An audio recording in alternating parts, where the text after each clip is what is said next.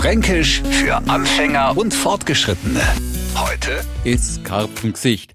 Es hat sich eingebürgert, Viecher eine gewisse Eigenschaft zuzuordnen.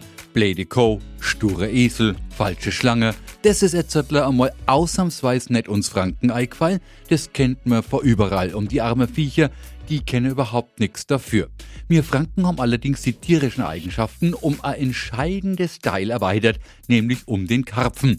Der spielt ja in Franken eine besondere Rolle. Und jetzt schauen wir mal, wer Karpfen, bevor er rausbacken wird. Also Mund auf, Backen hängen lassen und die Augen weit aufreißen. Jawohl, Ed Schauers ein blöd aus der Wäsche und genau das ist es Karpfengesicht. Also, liebe Neufranken, wenn Sie in dieser Folge nur Bahnhof verstanden haben und das auch deutlich zeigen, dann machen Sie gerade ein Karpfengesicht, einen dümmlichen Gesichtsausdruck. Fränkisch für Anfänger und Fortgeschrittene. Täglich neu auf Radio F und alle Folgen als Podcast auf radiof.de.